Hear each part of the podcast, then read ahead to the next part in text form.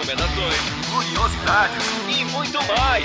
Está no ar mais um 30 Minutos, sua meia hora alucinógena de literatura.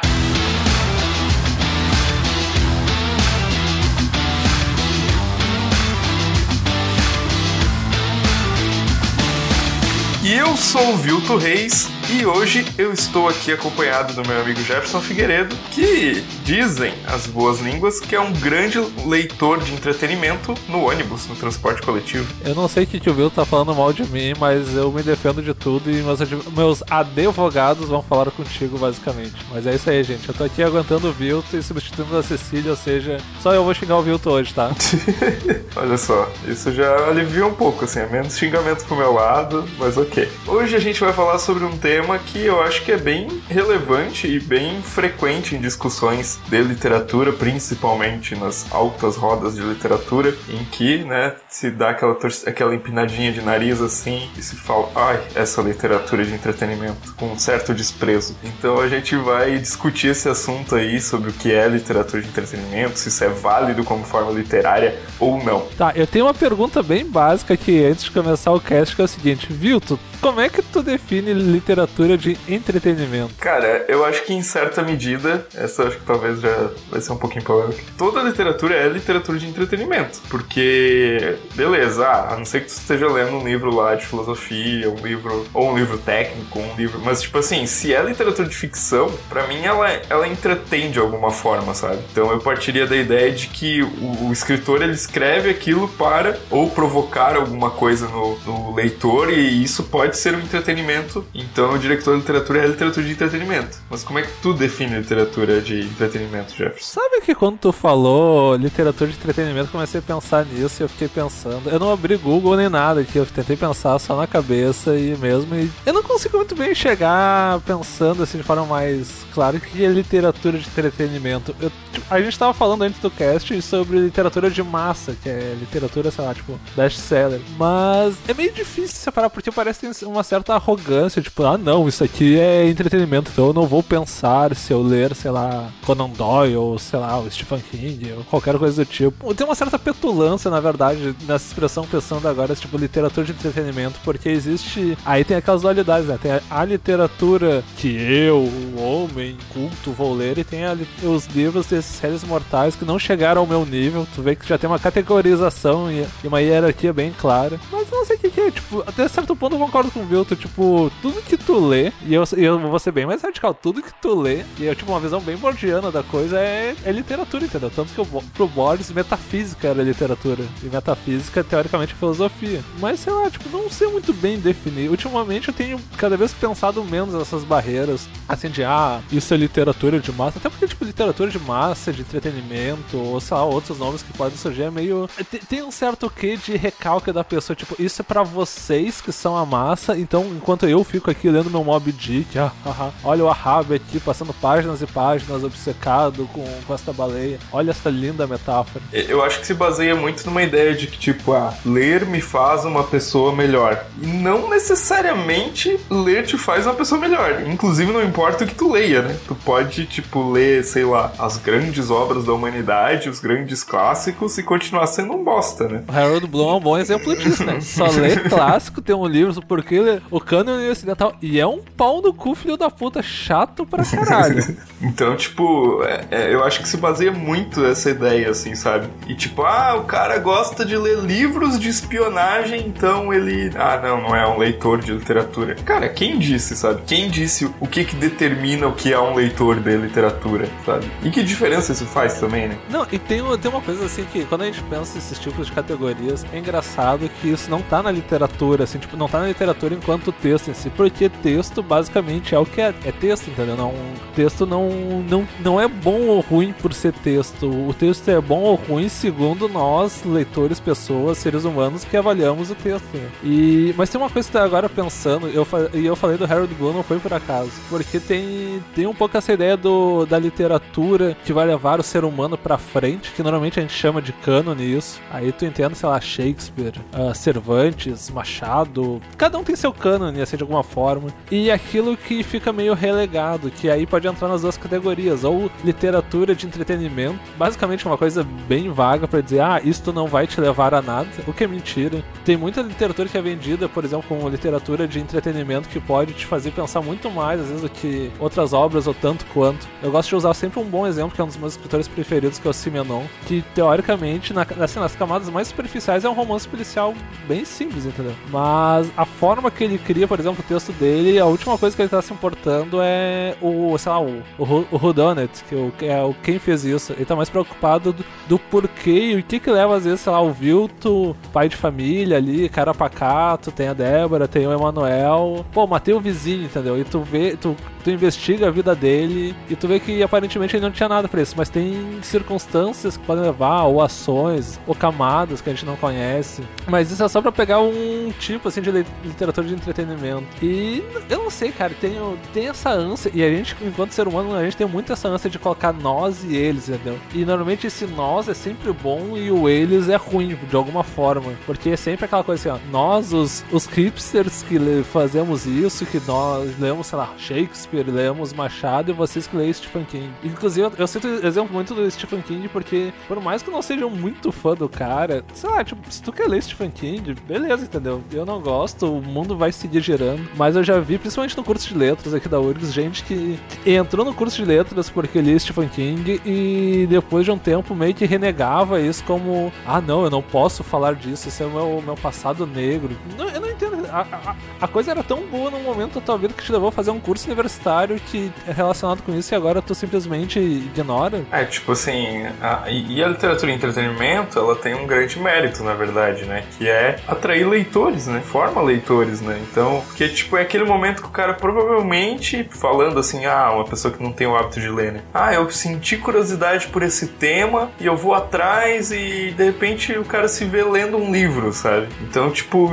ela, ela tem um papel muito importante, inclusive, na iniciação literária. Alguém vai dizer, ah, mas daí esse cara não vai ler outros livros. Beleza, mas esse cara já não ia ler outros livros, sabe? E pelo menos ele teve um contato, uma experiência e provavelmente uma experiência positiva. Futuramente, quem sabe, ele pode chegar a ler outros livros, porque ele já leu um, ele já venceu essa coisa, tipo, cara, ler um livro do começo ao fim. E quantos de nós já não ouviu assim de alguém, às vezes, às vezes uma criança que tá começando a ler, um adolescente ou mesmo um adulto. Ah, eu li um livro do início ao fim, tipo, contando isso como uma vantagem, sabe? Então, cara, eu acho que esse, a literatura de entretenimento ela tem um papel muito importante assim na formação do leitor, de atrair mesmo de provocar. E aquela coisa que eu falei assim, de ah, a literatura não vai te fazer uma pessoa melhor, mas ela tem também uma função de ela, talvez ela possa, sabe? Não não é de certeza, mas talvez ela possa, porque ela vai te colocar em contato com outras ideias, com outras experiências e também com uma coisa assim de tipo, cara, vidas que eu nunca jamais teria contato e agora eu posso viver aqui com esses personagens, sabe? E é por isso que tipo,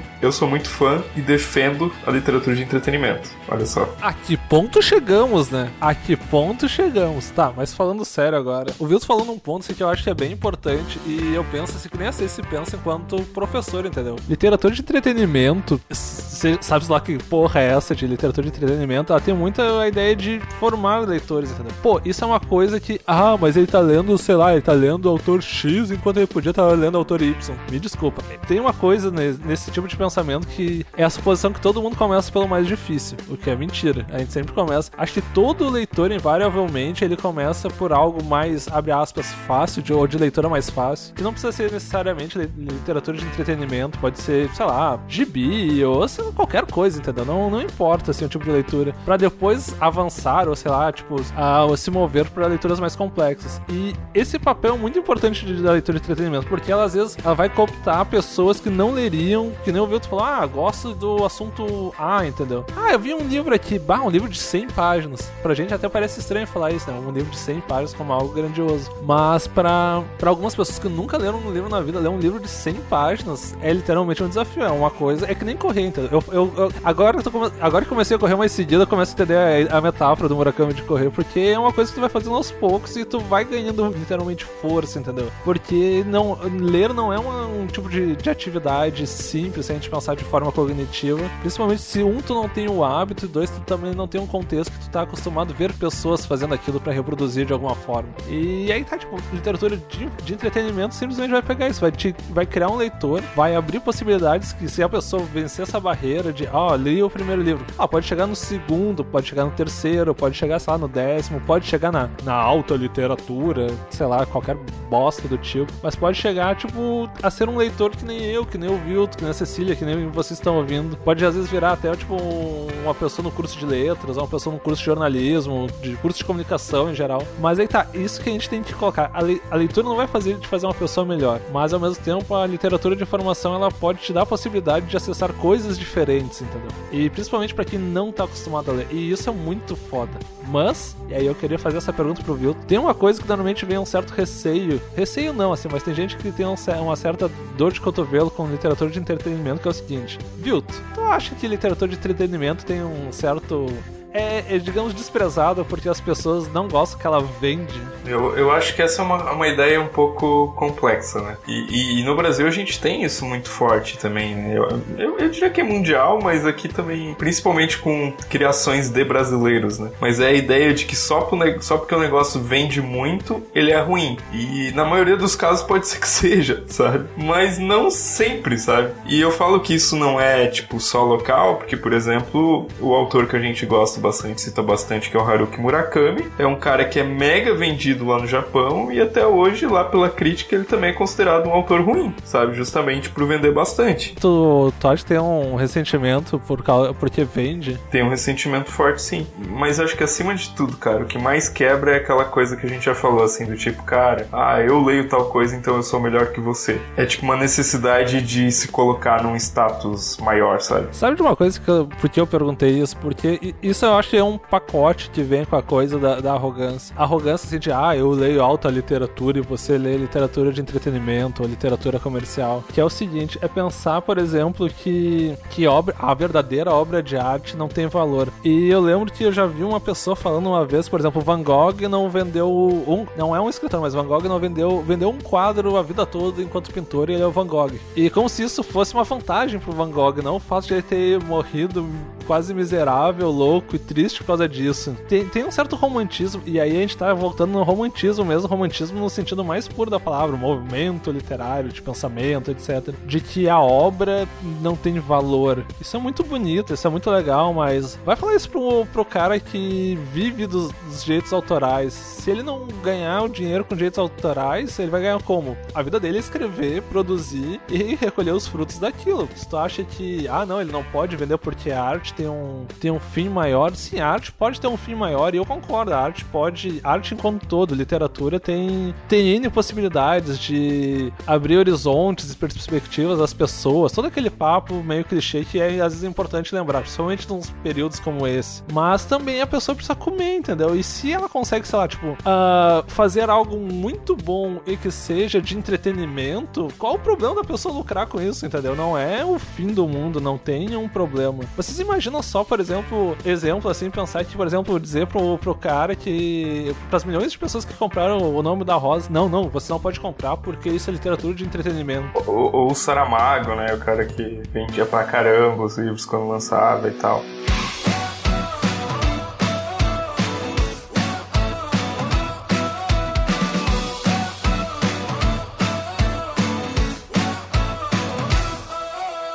Eu, eu joguei no Google e tem a diferença entre literatura de entretenimento e literatura comercial. E eu comecei a ler enquanto o Vilto falava e eu não entendi qual é a diferença. Aí eu vou perguntar pro Vilto, qual é a diferença entre os dois pra ti, literatura de entretenimento e literatura comercial?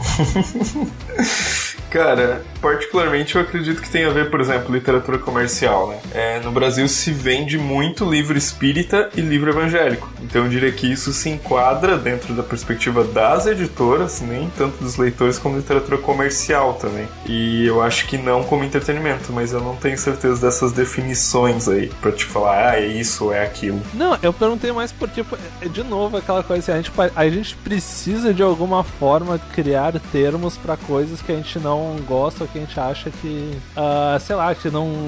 que a gente possa desmerecer. Essa coisa de colocar, por exemplo, como literatura comercial, literatura de entretenimento, tem muito essa ideia, de novo, e eu gosto muito dessa ideia porque a gente, a gente faz muita divisão de leitura uh, a partir disso, de, do que, que é boa e má literatura, do que, que é alta e baixa literatura, do que, que é literatura para fazer o ser humano pensar e literatura de entretenimento. Por quê? Ah, isso quer dizer que ah, quem leu Crime e Castigo pode ler o livro todo e não fazer nenhuma reflexão? Pode. Na, nada impede, assim, pensando de uma, pensando de uma forma bem pragmática, a leitura, assim, tu e o texto, uh, o texto pode te incentivar a fazer altas reflexões, mas tu pode passar o crime e castigo inteiro sem fazer uma maldita reflexão e o mundo vai girar, entendeu? E às vezes, até por, por outras coisas que vão além da leitura, mas que estão no processo de leitura, tu lê uma cena, assim, num, num suposto livro de, de entretenimento e tu, bah, eu nunca tinha pensado que isso poderia ser diferente, ou imaginar uma outra perspectiva, ou, por exemplo, que nem o Vilto falou num cast atrás, que eu não lembro o autor agora que ele falou que ele, ah, não sabia que podia se pensar o mundo de outra forma, porque nunca ninguém me ensinou isso, né? E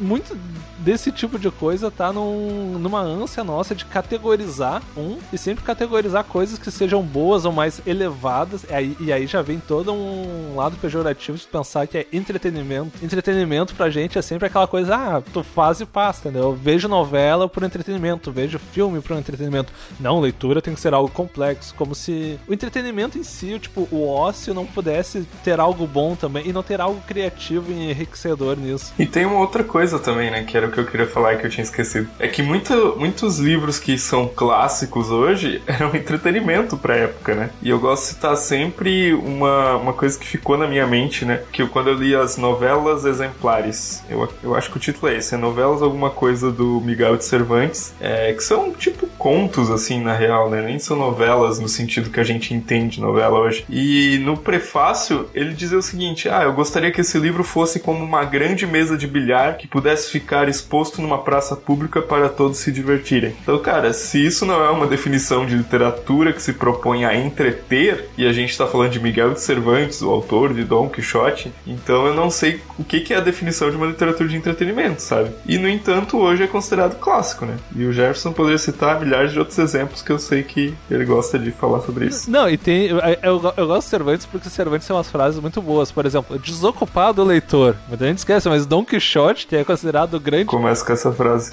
E começa com essa frase. E é o Dom Quixote. A gente imagina um Dom Quixote, filosofia, imaginário. Aí vem, não, desocupado leitor. Pô, é genial começar um livro assim, né? Desocupado leitor. Zoeira never ends, né, cara? Mas, mas, mas é isso que o Vilto falou, entendeu? É. Sei lá, eu sempre penso no Jorge Amado. Hoje, hoje em dia, o Jorge Amado é considerado, sei lá, tipo, cânone brasileiro, entendeu? Mas durante muito tempo, quase até a morte dele, muita gente não aceitava, entendeu? Eu tenho um professor aqui da URGS especial, da graduação, que ele é professor de literatura brasileira e ele não aceita o Jorge Amado enquanto literatura. Para ele é literatura de consumo, porque a Jorge Amado era um cara que vendia muito na época dele, principalmente assim anos 30, 40, 50 e 60. Nos anos 70 já era não tanto assim, mas era tipo era era roda, entendeu? E eu perguntei para ele uma vez: "Ah, então isso torna ele o quê? Literatura de comercial, literatura de entretenimento?" É, entretenimento. Ele mostra umas baianas, umas bundas. E aí eu perguntei: "Ah, qual é a diferença dele então e do Érico Veríssimo, que é o cara que ele inclusive estuda?" Porque os dois vendiam muito na mesma época e tinham perfis de público parecido. E ele congelou. E é engraçado ver que é só um julgamento ali da pessoa, entendeu? Sobre, sobre a coisa e sobre. É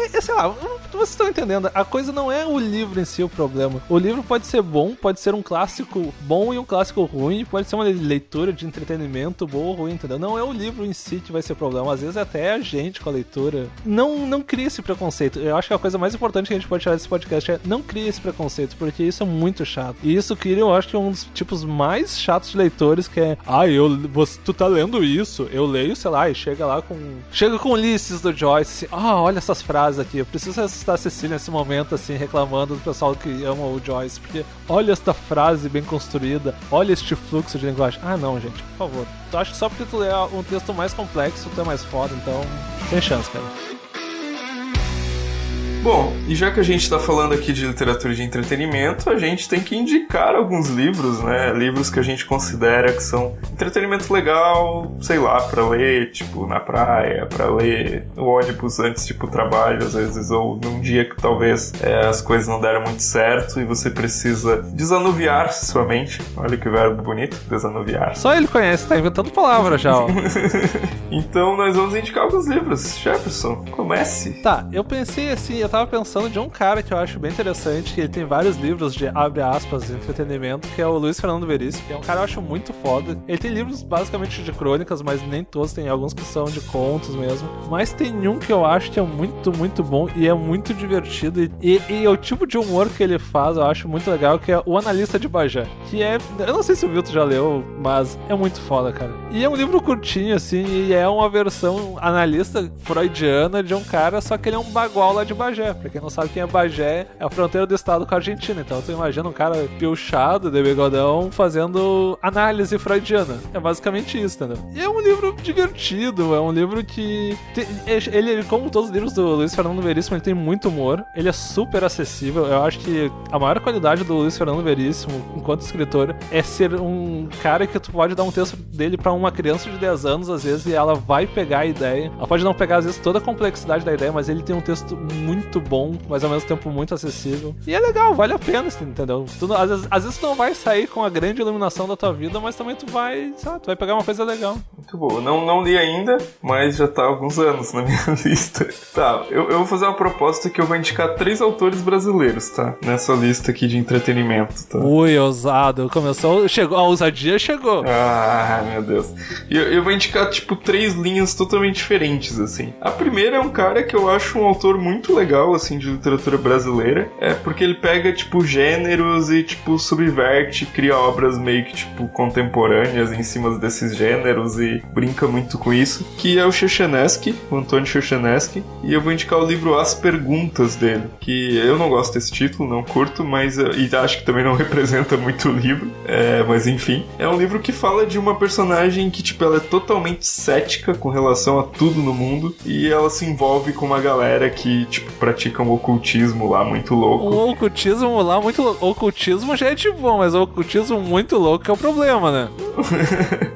é, mas, tipo, justamente essa coisa de, tipo, ah, ela ser uma personagem cética que quer o tempo inteiro é, desacreditar das coisas, mas daí, tipo, tem uma parada que eu gosto muito, acho que o Mutarelli faz isso também nos livros, mas o, o Chuchanesco faz de um jeito, fez de um jeito um pouco diferente nesse livro, que é ficar muito. não deixar claro pro leitor se ela tá tendo alucinações, ah, tipo, sei lá, se ela tá tendo umas piras meio psicológicas, ou se aquilo tá acontecendo mesmo no campo do ocultismo, sabe? Então, tipo, é bem doido esse livro, cara. É uma personagem em São Paulo que ela vai viver essas loucuras e ela vai atrás e, enfim, às vezes pode dar merda nesse livro. Então, recomendo, muito bom. Tá, eu vou recomendar um livro que eu já falei antes, mas porque é um livro que, assim, para mim, especialmente quanto leitor, eu acho um, um tipo de leitura muito fascinante, que é O Nome da Rosa. Por que O Nome da Rosa? O Nome da Rosa, tu pode ler ele como em tantos níveis, mas o nível, assim, mais como que a gente pensa normalmente é da história, que é lá o. Porra, o. Eu me esqueci o nome do maluco, mas que é a homenagem lá ao, ao cara do Sherlock Holmes e o Beckersville. E ele é basicamente um romance policial na Idade Média. Tu pode ler ele simplesmente como um cara que tá lá por acaso e ele é bom de lógica, então ele vai tentando descobrir quem é que tá fazendo os assassinatos lá no mosteiro, etc. Quem tá matando os monges. E tu pode ler ele como um livro simples, mas ao mesmo tempo, se tu quiser, tu pode aprender semiótica com ele, porque o Humberto Eco, que já morreu faz um ou dois anos, ele era, ele era linguista, ele era filósofo e ele trabalhava muito com semiótica, que é muita ideia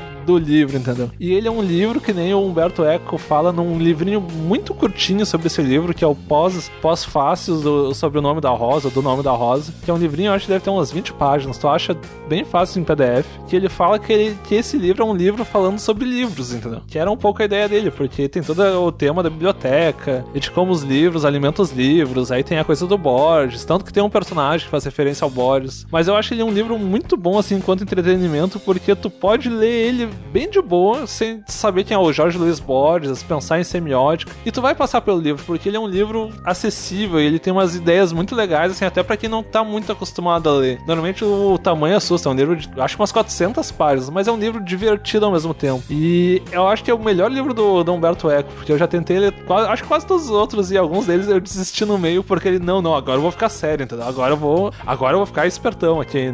Não rola, entendeu? Leia o nome da Rosa, é um livro bonito, é um livro divertido, tem uma história, tem uma reviravolta muito legal no fim, e isso eu acho importante, assim, quando a gente fala só de leitura de prazer, leitura só pra, de entretenimento. Ele tem uma história também, tem uma história com reviravoltas e duplo twist carpado, de tanto plot twist que tem. E é isso aí. E eu sei que o Vilto também gosta, eu acho. Não, não gosto. Tá errado, assim, ó. Vou dizer que tá errado, ó. Se tu não gosta, Não, mas, cara, ó, eu, eu vou dizer a verdade. Eu tentei ler uma vez o nome da Rosa, li umas 40 páginas e falei, ah, não tô nessa vibe. E, tipo, isso, isso já aconteceu com livros que eu, tipo, deixei de ler e depois voltei a ler e gostei. Então, não quer dizer que o livro seja ruim, pelo amor de Deus. Ainda mais Humberto Eco. Tá, antes que tu fale mais merda, então indica um livro aí. Cara, eu vou indicar um livro que eu estou lendo, na verdade, assim como o livro que eu indiquei antes eu li esse ano, mas eu estou lendo um livro, tô numa fase meio de voltar às minhas raízes, que é ler livros de fantasia, livros de ficção especulativa, ficção científica, terror, é, fantasia, enfim, toda essa bagulhada aí que a Cecília detesta, mas que eu sei que tem muita gente que ouve a gente que também gosta. Polêmica! Polêmica! Polêmica! Polêmica! E olha só, o livro que eu tô lendo, ó, já que a gente falou de literatura de entretenimento, né? O livro se chama Ordem Vermelha, Filhos da Degradação, que é um livro de um autor brasileiro, Felipe Castilho, e que, cara, é que tem uma história bem peculiar de criação da obra, né? Porque ele foi convidado para escrever esse livro. O que que, o que que os caras convidaram ele tinham, né? Que era um, um dos caras é do Omelete, lá o site que fala de cinema. Os caras tinham vários desenhos de personagens, assim, e tipo, putas desenhos, né? Tipo, os caras eram diretores de arte, tinham alguns desenhos, mostraram pro, pro escritor, o cara falou, ah, legal e tal. Pô, que tal escrever um livro com esses personagens aqui? E o cara topou e escreveu, tipo, um calhamaço, assim. Enfim, e tipo, e a história trata-se, assim, ah, de um mundo onde é, quase o mundo inteiro foi destruído, porque a galera fez muita merda. E, e aí, tipo, eles vivem num lugarzinho, assim, tipo, pequeno, onde vivem várias raças, assim. E aí tem toda uma questão de religião, política, escravidão, enfim. É uma parada de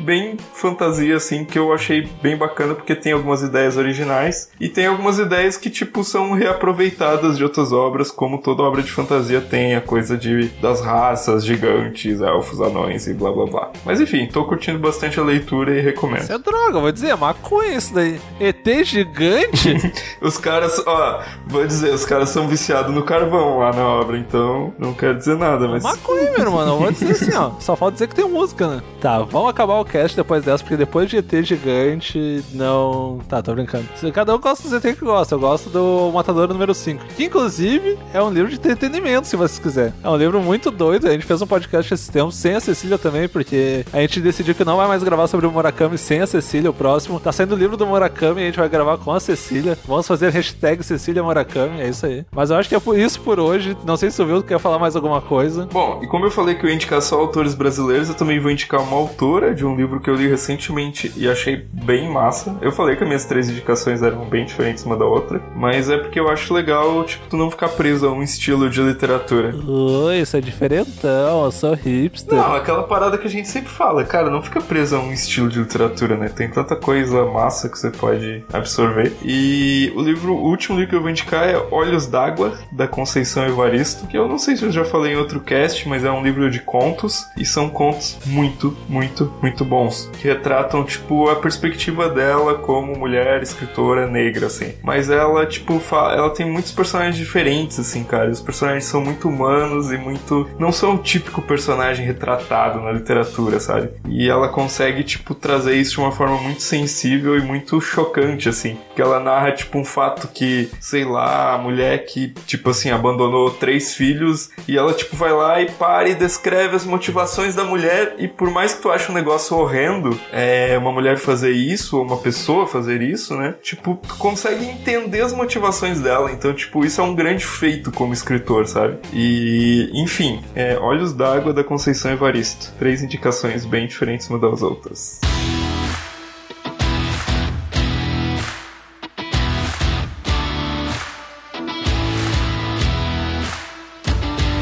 Então, gente, esse é o nosso podcast sobre literatura de entretenimento. Lembrando que essa discussão não acaba aqui, né? Então, é, eu quero saber do Jefferson as perguntas aí pros nossos ouvintes. Pergunta, cara, leitor, o que é literatura de entretenimento para ti? Tu consegue definir qual é a diferença de literatura de entretenimento e literatura comercial? E qual é a diferença de literatura de entretenimento para só literatura ou alta literatura? E eu queria que o pessoal falasse, eu sei que vocês já falaram, mas falar sobre uh, se vocês acharem importante sobre formação de leitura com literatura de entretenimento e livros que vocês recomendam também, que vocês acham que é só, abre aspas, literatura de entretenimento, que é legal de ler por, sei lá, sei lá qualquer motivo. E é isso aí. Semana que vem a gente libera a Ceci de volta. Mentira, ela pediu folga essa semana e eu não lembro porquê. Mas beijo, Ceci. Nós te amamos, mas não todos. E é isso aí. Então é isso, minha gente. Esse é o nosso podcast de hoje. E até semana que vem, nosso próximo episódio. Valeu!